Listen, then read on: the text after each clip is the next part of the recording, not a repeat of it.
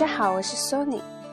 今天我们接着来学习奥美广告创意五十二条法则中的第四章。一个好的广告战略是隐藏的宝石。拿破仑有一个战略，亚历山大有一个战略，孙中山有一个战略，理查尼克松有一个战略。你也应该有一个战略。一个能从 A 点到达 B 点的计划，不过要确保人人都知道计划，这样容易改动。这个章节里有四个经典字，他们讲解了如何通过销售基本原则的精髓来进行思考。而如果我们能把这一点做好的话，其他关于战略报告的写法也就显得不那么重要了。那么接下来我们就来学习这一章里面的第一个金点子，金点子十四。我的公司好极了，我的产品棒极了，除了你，谁会在意呢？今天你想去哪儿？大溪地。你呢？和我们一起分享世界吧。不用谢，我喜欢没有你的世界。坐下一起吃饭吧。没这个机会，兄弟。你知道谁写的这些标题或涂鸦签名吗？你关心吗？为什么你应该关心呢？拿一张报纸或一本杂志，从头到尾浏览一遍，读读所有广告的标题，不仅仅看你所在行业的广告。格外注意一下那些说给读者带来好处的广告和那些鼓吹并宣称他们的公司和产品有多么棒的广告。这是广告人犯的最普遍的错误。不管终端用户的利益，不考虑买方对什么感兴趣及想要什么，只是自己捶打胸膛：“我们棒不棒？谁在意呢？”我们的公司好极了，我们的产品棒极了。的另外一种说法是，不妨一试。它是采用另一种形式声称，一旦你试了这种产品，你会非常满意并乐于使用。但是如果没有理由相信或更换产品，为什么你要首先尝试新产品呢？这是广告中的一个错误。这种错误是仓促造成的，没有经过理性思考。它是完全可以避免的。这种错误很可能是业余的广告人所为，对广告人而言极其浪费金钱。我们实际上做过一项统计，百分之七十至百分之八十的商业广告都存在这个问题。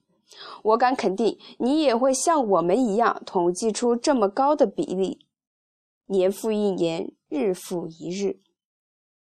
其中最大的罪人莫过于公司广告。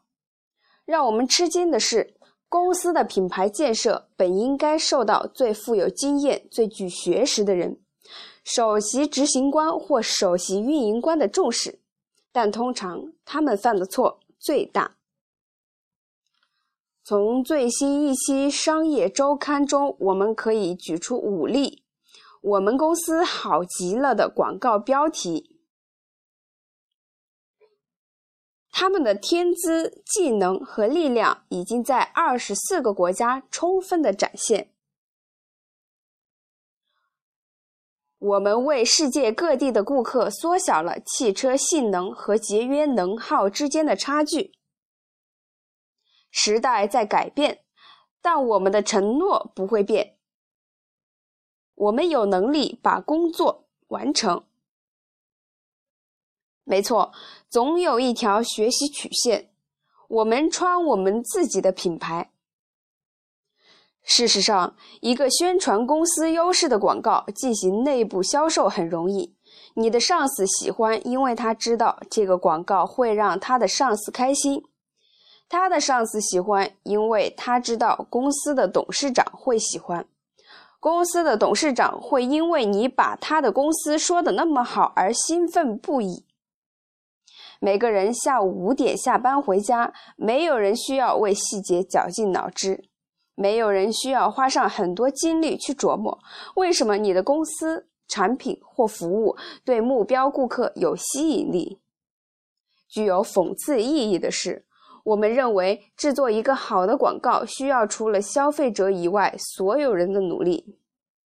我们认为让目标顾客对公司的价值一目了然是很重要的，但要这样做，也许会让你觉得在公司内部进行销售很不容易。